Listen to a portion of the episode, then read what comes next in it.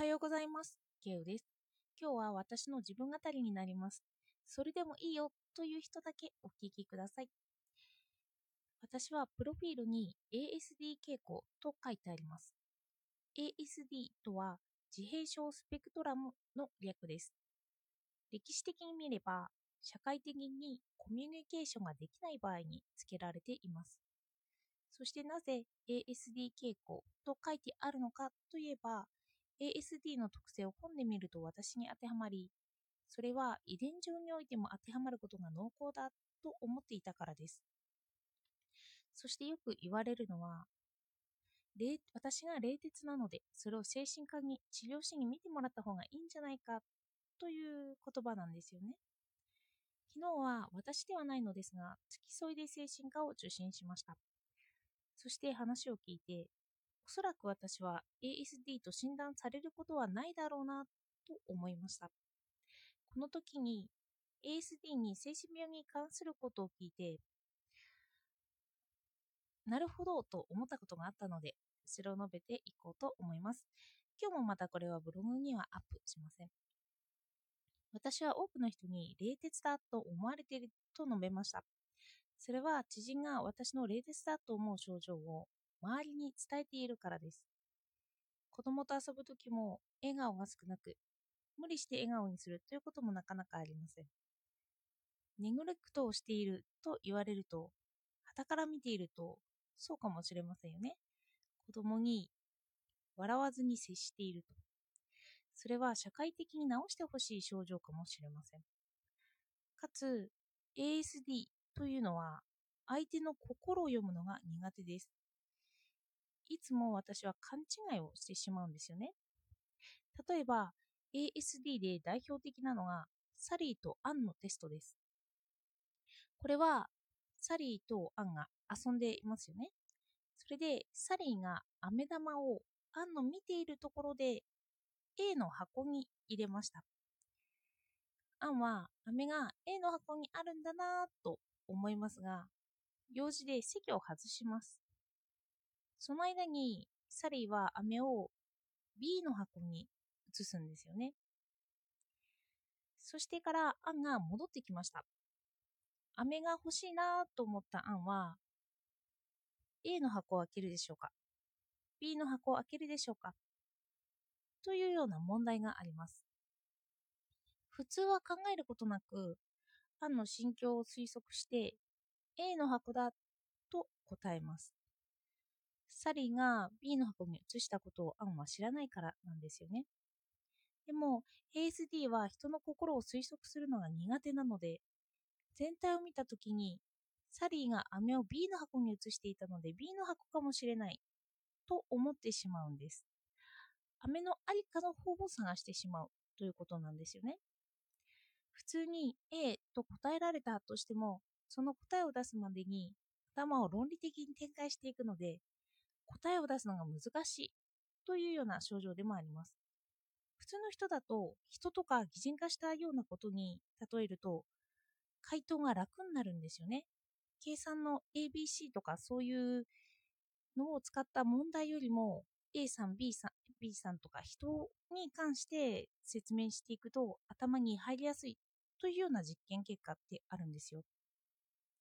でもこのような症状が ASD にはあるので ASD 傾向の人は他の人が言ったことに対しての反応がかなり遅くなります。正解を出そうとすればするほど言葉に詰まることになり、しかも冷静になっていくんですよね。私の話で言えば、話し合いにはほぼ冷静に対処します。どんなに相手に心情を伝えられたとしても、その気持ちに気持ちで答えることは少ないということなんですよ。相手に話されて、そこから相手がどう思っているのかを推測して、それに合ったセリフを選択しようと試みます。私の頭の中は論理でいっぱいになったりするんですよね。おそらくこれは一般的に人の心を読むのが得意と言われている人からすればおかしいというレベルに移るのかもしれません。なのでそういう人はあの私に治療してほしいと思うんです。そして昨日専門家に話を聞いたことに対して私は社会的な仕事で困るということがありません。かつ私の周りが困っていたとします。その場合にまた私のように冷静に考える人が私を行動面から推測したとしますよね。例えばお医者さんはその私が困っあの私が冷徹で困るということに対して社会的事実があるのかということを推測していくということです。行動面といえば子育てにおいては学校にきちんと通わせているのか衛生面は保たれているのか子供に傷はないか子供の精神状態も正常なのか子供でなかったとしても私と関わっている人は正常なのかということを客観的に判断します客観的な判断からすれば私に問題はないんです一度私を嫌っている人が私の発言が気に食わないと思ったとしましょう。あの人は俺に死ねと言ったとか、この言葉に関しての死ねという解釈なのですが、本人は私のあなたが嫌いという言葉から巡り巡って死ねを連想したということもあり得ます。なので、言葉でこのように言われた、言葉で傷ついたというような本人の主観は、私の人柄としては立証しづらいということなんですよね。この話を聞いた人も客観的に推測ができるからです。客観的にその証言が嘘なのか、嘘じゃないのかということが分かっているっていうことなんですよね。この人は死ねと言われたらしいが、その場合にその死ねと言った人がすぐに救急車を呼んだとか、暴言を吐いた人が社会的に生活できる準備をその人のためにしているとか、そのような客観的な物事を映し出したときに、これはただ本人がそう思っているのだろうというに解釈されるということです。なので、いくら私がある人の主観でひどく言われていたとしましょう。その場合はその言葉と私の行動が合っているかの判断をします。精神科でも同じです。私の行動と相手の私のイメージが合っているのかを照らし合わせていくと、矛盾している点がたくさん出てくる場合、その話が特に信用性の薄いこととなってしまうんですよね。その場合、私はいろいろと言われるのが嫌なのですが、でもそれも感情です。人の感情はすぐに生じてしまうものなので仕方がないんですけど、そこから状況証拠を集めたときにそれは当てはまらないということが言えるということなんですよ。なので私が社会的に適した行動をしている場合、私は ASD と診断されません。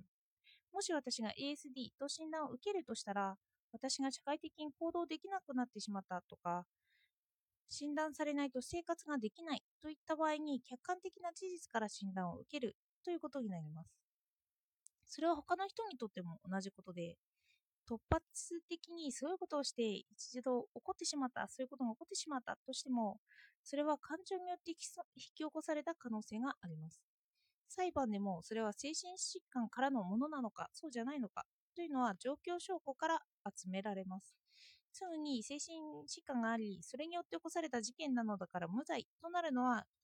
まあ、いくつもの客観的な理由がいるということ。なかなかそれで無罪になるというのは大変なことだし、すぐそんなことが起こってしまうと困りますよね。お医者さんによっては違うのかもしれませんが、私と話したお医者さんの見解によれば、客観的なことを重視していました。そして、感情によって突発的なことを起こしてしまうことに関して、精神科ではその治療をするのは難しいということなんですよ。いつも心を正常に保つということを対処するのは実質不可能に近いからです。そしてその場合にお医者さんは環境要因を整えることを推奨します。もし話し合いをするのであれば人のいるところでするとか、アルコールがない状態でやるとか、アルコールに手を出せない状況でやるとかですよね。私は精神科というと内面ばかりを気にするのかと思っていましたけど、病気に関しては事実に関する物事によって決められるということを知りました。カッとなる性格で困るという場合には、性格として困るということ。それを環境要因的にそのカッとなる状況を作らないことが求められるということです。昨日話したことのアウトプットも込めて、今日は精神病について話しました。人には生まれ持った気質も結構もあります。それだけはでは病気判断にならないのだなということを知りました。ということは実質世間で診断されている病気の多くはその傾向を示す人っていうのはもっと多数いるということ。そうなると私は病気だから病気を調べるだけではなくて人それぞれに傾向を見てとってもいいのかなと思いました。客観的な判断的に人を見るようになるかなと。では聞いていただいてありがとうございました。